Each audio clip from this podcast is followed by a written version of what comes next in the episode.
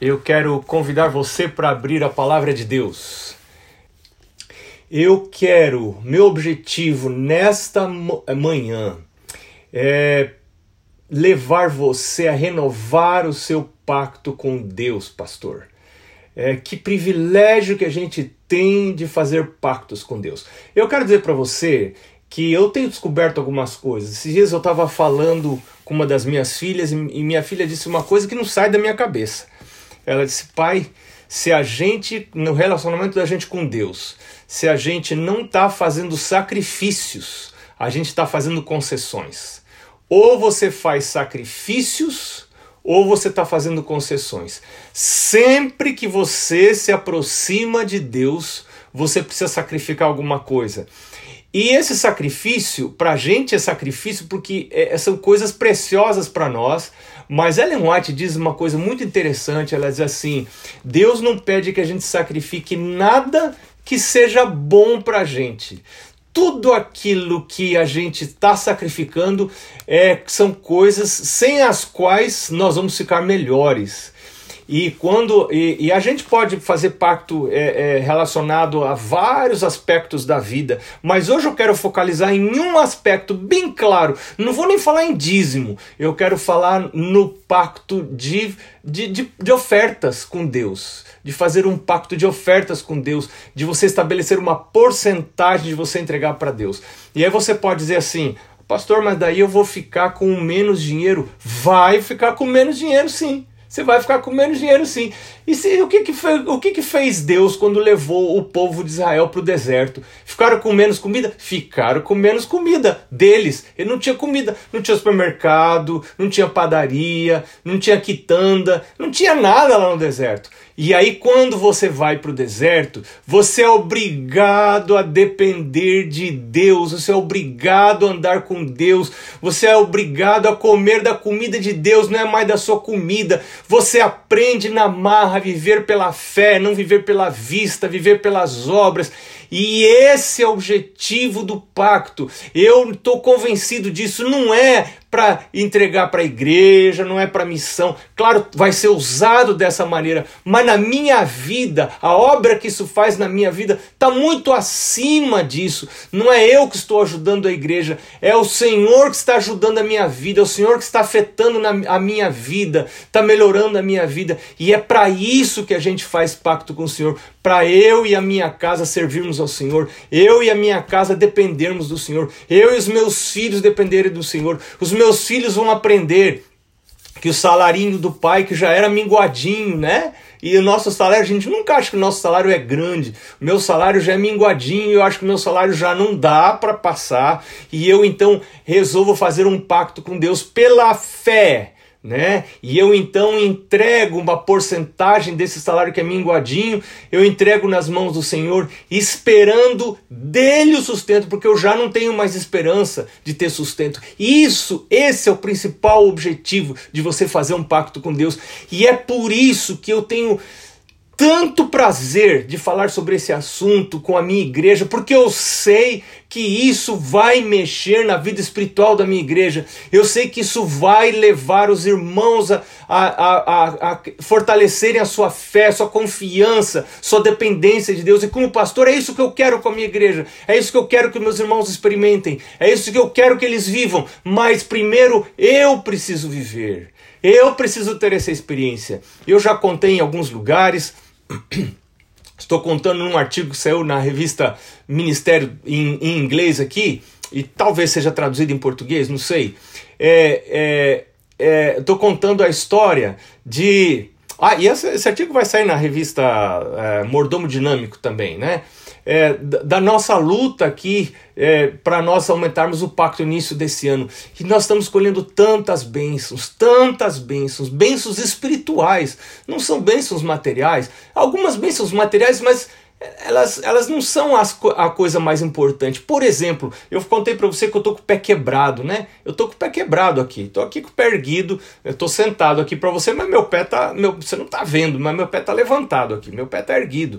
E eu tô com uma botina hum, de robô aqui, né, com meu pé imobilizado, né? E, e você sabe que eu ah, eu sabia, quando aconteceu no dia, eu sabia que eu precisava de muleta. Eu, sabia que eu precisava de uma série de coisas. E você sabe que o Pai do Céu me providenciou tudo, tudo. Eu tenho muleta, deixa eu ver se eu mostro para você aqui. Não sei se vai dar para você enxergar, mas tá aqui na minha mão. Talvez você consiga ver, não dá para ver direito por causa da, do, da tela. É, eu tenho esse negócio de, de, de, de, caminhar, que eu não sei como é que chama também. É, eu tenho um, uma, um andador que me ajuda muito na hora de ir para o banheiro. Tudo o Pai do Céu mandou sem nenhuma despesa da minha parte. Pessoal do pequeno grupo, ontem à noite, por exemplo, ontem à noite eu recebi um e-mail. Sabe que aqui onde a gente mora, as pessoas são muito conscias, eh, conscientes do, da, da sua individualidade, né? Mas ontem eu recebi um e-mail de um vizinho meu. Primeira vez que eu recebo e-mail desse vizinho.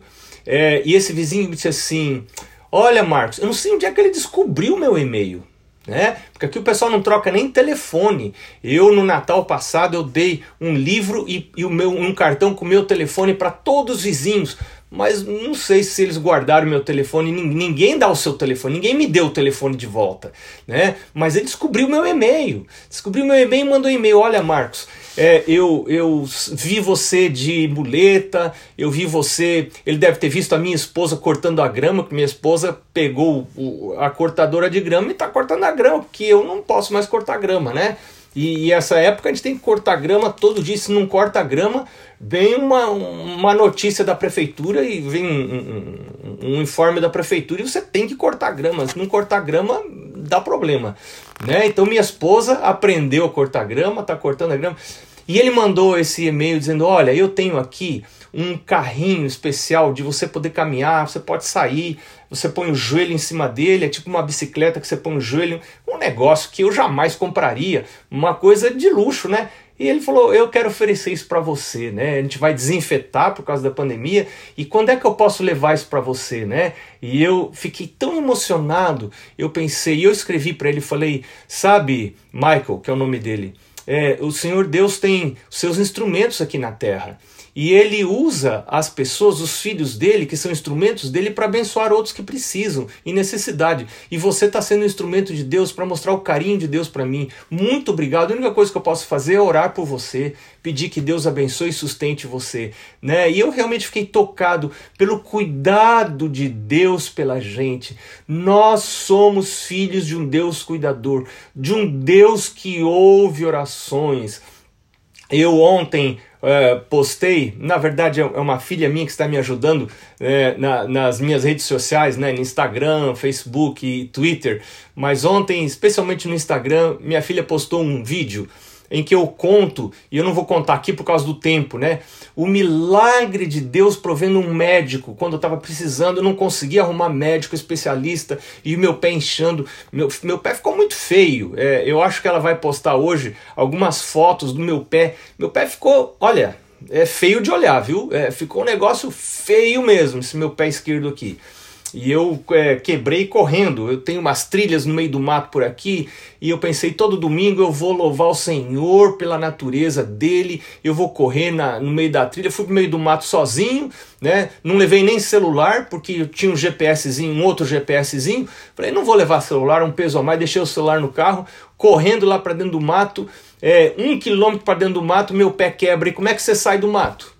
Né? Como é que você sai do mato agora com o pé quebrado? Só o milagre de Deus. Deus a cada momento, Deus Deus me trouxe de volta. Eu levei quase uma hora para sair do mato, né, até chegar ao carro, mas e o Senhor daí todos os detalhes Deus provendo. Eu estou contando nesse vídeo que está aí, aí no Instagram, no, no, meu Instagram, eu estou contando é, como Deus proveu um médico para mim em resposta à oração. Nós servimos um Deus que ouve orações. Essa é uma coisa maravilhosa. Isso é uma coisa maravilhosa. Eu quero partilhar um texto com você que está assim é, é, piscando na minha mente o tempo todo, que é Efésios, capítulo 3, verso 20. Eu ouvi uma pregação do pastor Mark Feeling Mark Finley, em que ele citou esse texto.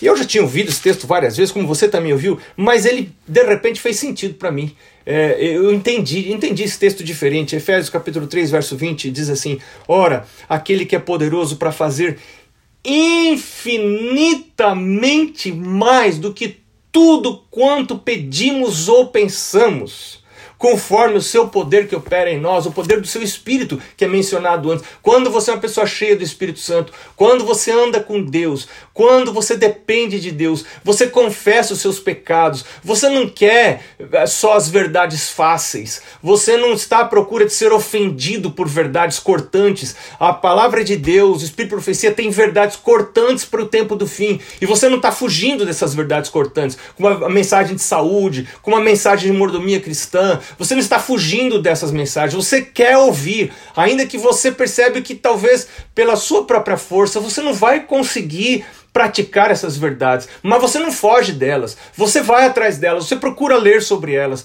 você procura ouvir, você procura dizer: Meu Deus, eu estou ouvindo essas mensagens, elas são desafios para mim, mas eu entendo que se eu não estou constantemente fazendo sacrifícios, eu estou fazendo concessões para Satanás, eu estou abrindo a porta para Satanás, porque o Senhor está me chamando para fazer sacrifícios, né? E a vida cristã é uma vida de sacrifícios. Jesus veio veio para veio sacrificar, veio entregar, veio fazer a sua entrega para nós, né? Veio aqui para morrer. Ele não veio aqui para brincar, ele veio aqui para morrer. E quando a gente vê o sacrifício de Jesus, nossa alma ela é ela é animada a sacrificar também. Só que é diferente. Nosso sacrifício, Paulo diz em Romanos capítulo 12, Paulo diz assim: é, é, rogo-vos, pois, irmãos, que apresenteis a Deus os vossos corpos, né? Como sacrifício vivo.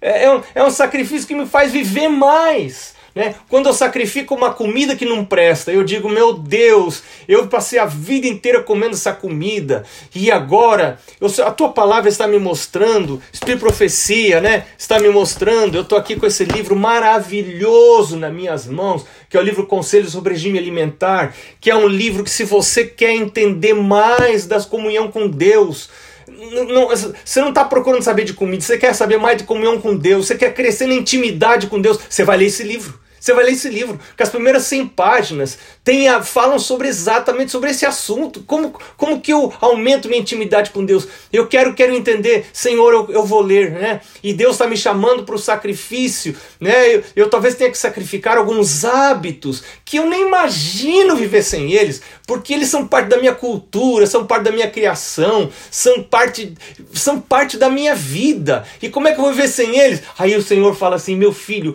eu chamo você hoje para você fazer um sacrifício vivo, meu filho. Não é um sacrifício de morto, é um sacrifício de gente que vive mais que vive melhor. E aí estão estatísticas mostrando que o povo de Deus vive melhor, porque em obediência, em fé, é uma resposta de fé à revelação de Deus, o que Deus revela para nós. E quando chega na minha vida econômica, na minha vida financeira, o Senhor quer que eu aprenda a viver pela fé, como o povo de Israel que for para o deserto, não para passar fome. Não passa fome, não passa fome porque tem um Deus no céu que ouve orações e a gente pode orar a Deus. E aquilo que o dinheiro não pode comprar, o Senhor pode prover se são necessidades. E não apenas necessidades, mas também desejos. Né? Paulo fala em, em, em, em Filipenses capítulo 4, verso 19: o, é, e o meu Deus, segundo a sua riqueza em glória, suprirá em Cristo Jesus cada uma das vossas necessidades. Meu Deus é um Deus extremamente rico e Ele é desejoso de prover as minhas necessidades, mas não apenas necessidades, também os meus desejos. Lá em Salmo capítulo 37, verso 4, ele diz assim: Agrada-te do Senhor, e Ele satisfará aos desejos do teu coração. Que coisa maravilhosa esse Deus que eu me, que eu, a quem eu sirvo. E, mas, mas eu tenho que lembrar que é, ele só pode satisfazer os desejos do meu coração quando eu me agrado do Senhor. Isso é maravilhoso. Eu quero falar mais desse Deus, eu quero falar mais desse Jesus que está chamando você hoje, que está chamando, tem chamado a mim de várias maneiras, de muitas maneiras, de diferentes maneiras. Ele está chamando a mim para fazer entregas. Hoje é um chamado para entregas. Amanhã você fará chamados para entregas. Pastor Josanã fará chamado para entregas. Nós, hoje é chamado para você, pastor. Chamado para você, pastor. Amanhã é chamado para a igreja. Hoje é chamado para entregas. Nós precisamos fazer entregas primeiro. Nós temos que estar na frente. Nós não apenas mandamos uh, o, o, o, o o exército de Deus ir à frente. Nós vamos à frente do exército de Deus. Nós vamos à frente no sacrifício. Nós vamos à frente na experiência. Nós vamos à frente na fé, na prova. Ó, oh, provar e ver de que o Senhor é bom. Nós precisamos estar na frente. Nós somos os satalaias do povo de Deus. O Senhor nos colocou. É um alto privilégio, é um honrado privilégio, mas também é uma grande responsabilidade da parte de Deus que Deus coloca sobre nós. Que Deus maravilhoso. Eu quero convidar você para abrir a sua Bíblia também no livro de Hebreus, capítulo 1, verso, versos de 1 a 3. Olha que coisa maravilhosa, eu gosto demais desse texto. Nós temos poucos minutos para cobrir esse texto, que tem muita mensagem, mas verso 1 diz assim: Havendo Deus outrora falado muitas vezes e de muitas maneiras aos pais pelos profetas. Deus está de muitas maneiras tentando falar comigo. Deus está de muitas maneiras tentando falar com você. E Ele usa quem? Ele usa os profetas. Ele usa seus profetas. Ele usa a revelação. E eu, se eu quero ser um filho submisso, um filho obediente, eu preciso estar seguindo não o senso comum, não aquilo que os outros fazem, não aquilo que é costumeiro, não aquilo que é conhecido, mas eu preciso estar seguindo aquilo que é revelado, aquilo que está revelado é, na, da parte de Deus para mim. São os conselhos sagrados, revelados que nós temos não só na Bíblia, mas nós temos também no, no Espírito de Profecia. Eu preciso estar atento, eu preciso estar consultando, eu preciso estar lendo e, e pesquisando, estudando não apenas aquilo que é confortável para mim, aquelas verdades que não me desafiam, aquelas verdades que não requerem sacrifício, aquelas verdades que não requerem crescimento na graça e no conhecimento do Senhor. Não, eu preciso estar consultando algo mais, eu preciso estar lendo mais, eu preciso estar pesquisando, porque eu sou um atalaia do Senhor, eu tenho responsabilidades maiores. Mas agora, verso 2 diz: Nesses últimos dias nos falou pelo Filho, a quem constituiu herdeiro de todas as coisas. Eu quero falar ainda nesse processo de revelação. Deus nos revela verdades. Essas verdades estão reveladas na Sua palavra, seja a Bíblia, a palavra canônica, né, a, a palavra de Deus, mas também nós temos o Espírito Profecia, que também é a palavra do Senhor, também é o que o Senhor disse, também são mensagens da parte de Deus que têm o mesmo peso profético que tem a palavra de Deus. Né? É, tem, é a mesma origem, é o mesmo espírito, é o mesmo espírito que dá essa revelação, né? E nós temos que estar estudando essas, essas, essa luz maior e também a luz menor para entender, né, para praticar. Então aí vem a fé. Quando eu leio a revelação, eu preciso. Olha, veja essa equação. Eu, eu, eu tenho contato com a revelação, então eu preciso exercer, exercer fé é, a fé me leva à prática e a prática então me dá a proteção. Eu tenho fé, eu tenho a revelação, então eu exerço fé. Ah, se, eu, se eu exerço fé, fé, confiança em Deus, que Ele é bom, que Ele vai, que Ele, que ele está a, a, em meu favor, Ele não está contra mim. Então eu exerço prática, eu pratico, né? E então é, eu sou protegido por pela prática. Sempre a prática daquilo que é revelado exerce um fator protetor. Assim foi no caso de Moisés, Mo, é, assim foi no caso de Noé. Né? Noé, Deus deu a revelação, você constrói uma arca, e ele teve fé, e então a fé levou à prática, ele construiu a arca, e pela arca ele protegeu a sua família. E assim somos nós. Quando você recebe a revelação, você exerce fé, você pratica, então a prática vai produzir proteção. Assim é com a mensagem de saúde, e assim é com a mensagem de mordomia cristã, assim é com a mensagem do pacto, da oferta. Você, eu não tenho dúvidas pelo fato de o Senhor nos ter levado através de experiências muito duras. Eu não tenho tempo de contar hoje para você, mas foram experiências muito doídas, muito sofridas, porque eu precisava dessas experiências. E que pena que a gente precisa. Que, que bom seria se a gente não precisasse de dor para aprender, né? Eu precisei de muita dor, muito sofrimento. Você está quase à morte praticamente tive a morte, né? O Senhor me tirou da sepultura para eu aprender essas verdades, né? De entrega, de sacrificar, de confiar, de depender de Deus, que eu não queria depender de Deus, né? Para me ensinar esse, esse assunto de, de pacto, de oferta dessas coisas.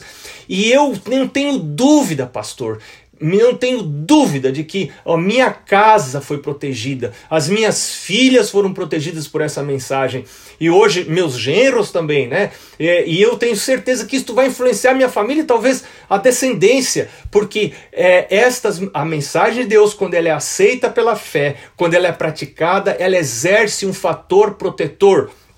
E aqui, Hebreus capítulo 1, verso 2 diz assim: Nesses últimos dias Deus nos falou pelo Filho, a quem constituiu o herdeiro de todas as coisas, pelo qual também fez o universo. Que Deus é esse que eu sirvo? Que Deus maravilhoso é esse que eu sirvo? Um Deus que é o criador do universo, é herdeiro, porque ele é herdeiro, ele é proprietário, ele é dono de todas as coisas. Eu não sou dono de coisa nenhuma aqui nessa terra, tudo está nas mãos dele. Eu estava algum tempo atrás pensando na minha aposentadoria, que eu preciso me preparar. Eu não estou mais preparando para coisa nenhuma, eu estou colocando tudo nas mãos do Senhor. Eu quero aprender a viver pela não viver pela vista. Eu quero aprender a depender dele, eu quero convidar você para andar nesse aprendizado. Verso 3 diz: Ele que é o resplendor da glória e a expressão exata do Pai, do seu ser, sustentando todas as coisas pela palavra do seu poder. É um Deus que sustenta todas as coisas. Ele sustenta você não é pelo seu salário, ele quer que você aprenda isso, pastor. Nós não precisamos ficar atentos e, e, e, e, muito assim atiçados pelo salário, né? Eu já ouvi tanta coisa em concílio, né? É, nós não precisamos estar pe, pe, nos perguntando se vai ter aumento de salário, se isso e ajuda. Isso não precisa ser preocupação nossa, porque o nosso sustento não vem do nosso salário e não deve vir do nosso salário. Triste é o obreiro, triste é o irmão de igreja, triste é o pastor, triste é qualquer pessoa que depende do seu salário para o sustento. Essa mensagem que nós estamos compartilhando nessa semana é uma mensagem destinada a trazer paz na tempestade, porque quando o meu sustento não vem do meu salário, eu não tenho medo de perder salário, eu não tenho medo de perder emprego por causa de pandemia, porque eu sei que o meu sustento vem das mãos do meu Deus, do meu Senhor, que é o Criador do universo, que é o sustentador de todas as coisas, que é o provedor de todas as coisas, é o herdeiro de todas as coisas,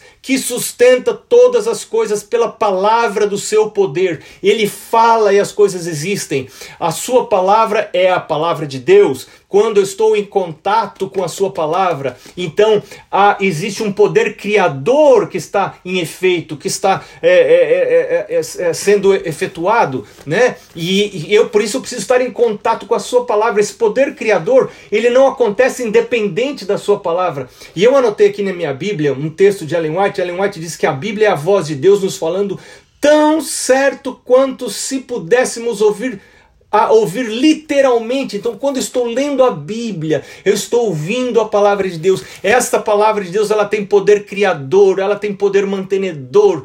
Que coisa maravilhosa é conhecer a palavra de Deus. Eu quero agora convidar você, pastor, em nome de Jesus, a renovar o seu pacto com Deus. Talvez você já tenha escolhido uma porcentagem para você entregar como pacto do seu salário, além do dízimo que você entrega ao Senhor. É, e o Senhor está chamando você agora para fazer um, um pacto de sacrifício. Talvez eu estou falando com algum pastor que já tem um pacto, uma porcentagem escolhida já por algum tempo e já está confortável com essa porcentagem, já não representa nenhum sacrifício. E talvez o Senhor está animando você a aumentar um ponto, dois pontos, não sei quanto no seu pacto. Como o Senhor me chamou agora em janeiro e foi uma luta. Eu, eu não tenho tempo para contar para você, mas foi uma luta. Eu só posso dizer isso para você. Foi uma verdadeira verdadeira batalha para poder, porque o meu eu não quer entregar, o meu eu não quer depender, o meu eu quer viver pela vista, não quer viver pela fé. Mas que coisa maravilhosa é viver pela fé, é saber que tem um Deus que ouve orações. É, o meu pai esses dias me disse: Sabe, meu filho, vendo as coisas que o Senhor tem feito na sua vida, ele estava se referindo às coisas materiais. Eu não sou rico, quem me conhece sabe que eu não sou rico. Na minha casa, é, tem vários aposentos da minha casa que não tem imóvel nenhum ainda, né? Porque nós temos outras prioridades. Nossas prioridades são outras, e graças a Deus é, eu tenho uma esposa que é, entende muito bem essas coisas, né? E que resolveu viver pela fé também, né? É, mas meu pai sabe das coisas que o Senhor tem feito. O Senhor tem feito milagres. Eu tenho histórias, histórias, histórias, não de riqueza, mas de sustento, de provisão da parte de Deus, que vem como milagre da parte de Deus. Eu vou só, eu vou só contar uma curtinha para você, depois eu completo contando o que meu pai fez. É, eu tô com uma. É, eu contei isso lá na Angola, mas vou contar para vocês. Eu tô com um carro velho aqui que estragou o ar-condicionado. É, eu não me lembro se eu já contei para vocês, já contei, vou contar de novo. É, estragou o ar-condicionado. E agora eu, eu não tenho é, dinheiro para consertar. Eu teria esse dinheiro na poupança, mas eu não acho justo tirar um tanto desse dinheiro da poupança, que é um terço do valor do carro, para consertar o ar-condicionado. Eu estou orando a Deus. Desde o começo do ano estava orando, Senhor, me ajuda a encontrar um lugar barato. Como é que eu posso fazer isso aqui? Eu não queria pagar esse dinheiro. É muito dinheiro, é muito dinheiro para consertar o ar-condicionado desse carro aqui. É, e e, e, finalmente, o que aconteceu? Eu percebi agora, poucas semanas. A pandemia chegou, esse carro ficou parado na garagem. Aqui é um verão terrível, o calor é terrível, beira, beira 40 graus, 35 graus, facilmente vai a 35 graus no, no, no, no ardor do verãozão. Você não consegue sair de carro sem ter ar-condicionado, é impossível. Né? E, e, e, o que aconteceu? Esse carro ficou na garagem, agora o, o calor já está começando a mainar e eu já percebi que vai passar mais um ano, já é o segundo ano que eu estou com esse carro sem ar-condicionado e eu estou conseguindo sobreviver com esse carro sem muito sofrimento e eu não vou precisar gastar esse dinheiro outra vez. Eu olho para trás e digo: Meu Deus, que coisa maravilhosa! São pequenos detalhes que a gente vê a mão de Deus, o Senhor conduzindo, mesmo em meio à pandemia. O Senhor usa uma coisa ruim, horrível que está acontecendo para abençoar os seus filhos, né? E então pode ser que esteja abençoando você de outras maneiras também. Mas voltando à história do meu pai, meu pai diz: Filho, eu olhando estas coisas que têm acontecendo na minha vida, eu fiz um pacto com meu Deus. Cada ano da minha vida eu vou aumentar minha oferta 1% até chegar a um determinado limite. Ele me mencionou o limite lá. Ele tem um, um alvo a alcançar com o pacto dele, a oferta dele. E ele disse: enquanto eu não chegar lá, cada ano que eu viver, eu vou aumentar 1% a minha oferta. E agora ele me disse: olha, aumentei de novo o meu pacto, né? Porque quando você não está sacrificando, fazendo sacrifícios, você está fazendo concessões. Então eu quero, eu não vou pensar em, em, nos outros aspectos do cartão de compromisso. Eu estou aqui na minha mão um cartão de compromisso de renovação de pacto, né? Eu não vou falar de nenhum desses outros itens. Eu vou falar só desse. Eu vou falar só desse, do item do pacto da minha oferta. Meu pastor, eu quero agora orar com você. E eu imagino que enquanto eu vou orar com você, o Espírito Santo pode estar dizendo: meu filho, a situação não é fácil, não é fácil para ninguém. Mas eu quero aprender a, eu quero ajudar você a aprender a viver pela fé. Eu quero a, a, a ensinar você a aumentar as suas orações, a você orar mais, você depender mais do Senhor. Minha esposa está colocando o relógio dela, o celular dela para despertar a cada duas horas para orar. Orar, nós precisamos aprender a viver sustentados pela oração, sustentados emocionalmente, sustentados fisicamente, sustentados financeiramente, sustentados materialmente, sustentados pela oração. Tudo pela oração. Eu quero convidar você, pastor, hoje em nome de Jesus, a você viver pela fé, a crescer no conhecimento do seu Senhor, a sacrificar para crescer, mas não é um sacrifício que mata, é um sacrifício que vive, né? Eu rogo-vos, pois, amados pelas misericórdias de Deus, que apresenteis os vossos corpos e a mente junto, como sacrifício vivo, santo e agradável a Deus, que é o vosso culto racional. Eu quero convidar você agora, pastor, para curvar a sua cabeça, fechar os olhos e orarmos juntos. Vamos orar a Deus. Senhor Deus, estamos na tua presença. Estamos em meio a uma pandemia em que o mundo se colocou de joelhos, mas não necessariamente de joelhos para o Senhor. O mundo está prostrado, mas nós nos prostramos, não diante da pandemia, nós nos prostramos diante do Criador do universo, do Deus eterno, do Deus Criador, do Deus sustentador. E é diante dele que nós nos ajoelhamos. E nós colocamos ao Senhor a nossa mente, a nossa alma, nosso coração. E agora, Senhor, aqui estão pastores, e eu os apresento ao Senhor, que estão sendo chamados pelo Teu Espírito para provar algo mais das coisas secretas, ocultas, escondidas e maravilhosas de Deus. Teu Espírito está chamando, Senhor. Teu Espírito está convidando. Como me convidou e me tem convidado muitas vezes. E é, os ouvidos estão abertos à tua voz, Senhor. Então agora, eu quero te pedir que mansamente, amorosamente, o teu Espírito conduza esses pastores que estão ouvindo a tua voz, que querem crescer na vida de oração, que querem aprender a orar mais, que querem aprender a viver pela fé, praticando a revelação, praticando aquilo que foi revelado, aquilo que está escrito. Senhor, dá para eles a tua graça, mostra a eles qual a porcentagem que eles devem crescer no seu pacto. Aqueles que não têm um pacto ainda, que agora, hoje, possam começar, talvez com uma porcentagem pequena, mas começar, mas experimentar, arriscar, porque quando a gente arrisca com Deus, a gente não arrisca para perder, a gente arrisca para ganhar, para viver em maior segurança, para viver em maior dependência, para crescer no conhecimento do Senhor Jesus Cristo. Eu quero pedir estas bênçãos sobre os meus colegas que estão reunidos, também sobre meus irmãos e pastores que estão espalhados em outros lugares do mundo, especialmente lá em Angola. Seja com eles também agora, Senhor. Eu peço estas bênçãos e agradeço em nome do Senhor Jesus. Amém.